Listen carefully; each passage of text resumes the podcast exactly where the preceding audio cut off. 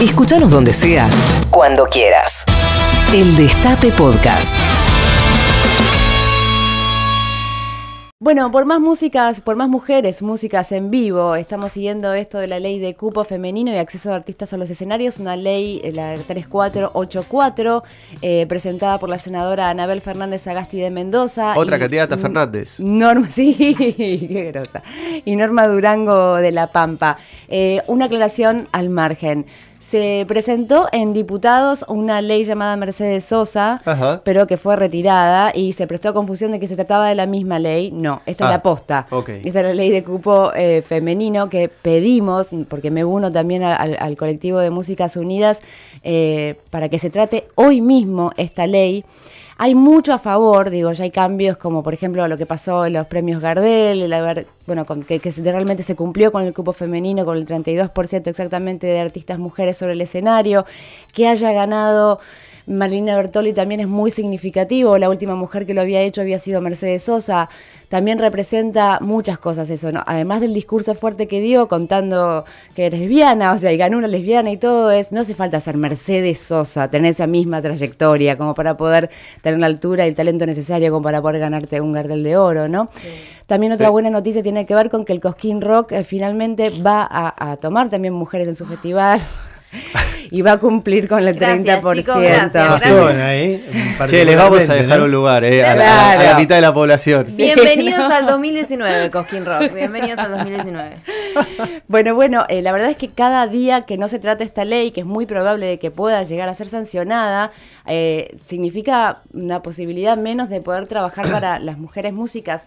Y voy a hacer un breve repaso de por qué es tan importante esta ley.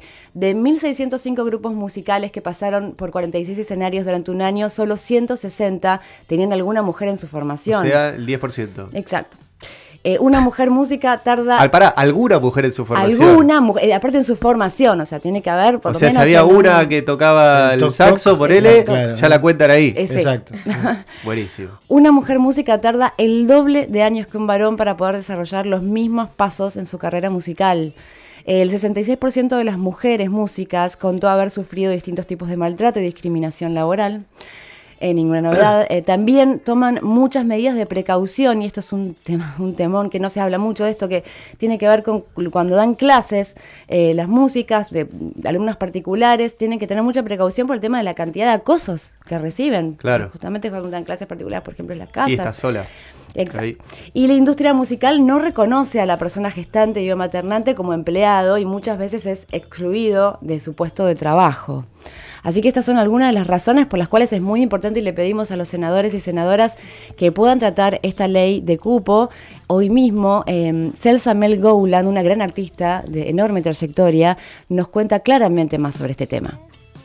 El día miércoles eh, 22 eh, de mayo por la mañana eh, se van a reunir finalmente las dos comisiones a las que fue girada nuestro proyecto de ley de cupo femenino y acceso de artistas mujeres a los escenarios, eh, la Comisión de Educación y Cultura y la Banca de la Mujer, para darle dictamen a ese proyecto de ley. Nosotras, las músicas argentinas de cada una de las provincias, las músicas que se han organizado a, mm, por, por atrás de esta ley, atrás de todas las cosas que necesitamos eh, las mujeres como, como músicas, eh, estamos pidiéndole a los senadores y senadoras que tengan este, esa voluntad de ingresar el proyecto a la tarde, que va a haber sesión en el Senado, porque cada día que pasa sin nuestra ley de cupo es una oportunidad expresiva y laboral menos para las músicas argentinas.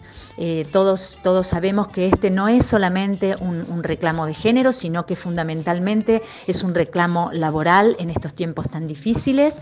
El, las propuestas de las mujeres son contundentes, ya se vio claramente en los premios Gardel, la expectativa que cada mujer premiada eh, que subió a agradecer este, ese premio tomó esos pequeños minutos para hablar sobre la importancia de esta ley de cupo. Así que, bueno, eso es lo que estamos tratando de llamar la atención de los senadores y senadoras y gracias Maitena por permitirnos a través de esta radio hacer este llamamiento también. Muy clara Celsa Mel Gowland con respecto a esta ley.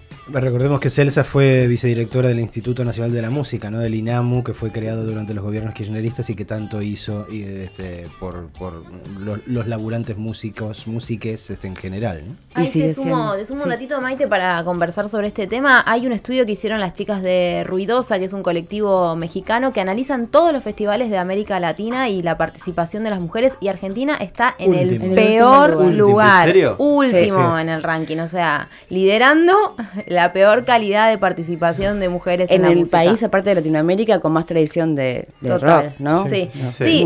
es interesante lo que decía el otro día Marilina cuando recibía el premio, esto de que, bueno, el rock no es que murió. Los varones ya no tienen nada más para decir, ahora viene otro rock, ¿no? Liderado Sí. por otras referentes. Que tienen otras cosas para contar Total. y otras maneras de decir. Bueno, démosle seguimiento, ¿sí? Desde aquí nos manifestamos en apoyo a que se sancione esta ley para que se respete cupo femenino en los festivales de eh, rock y de cualquier otro tipo de, de música. El Destape Podcast. El Destape Podcast. Estamos en todos lados.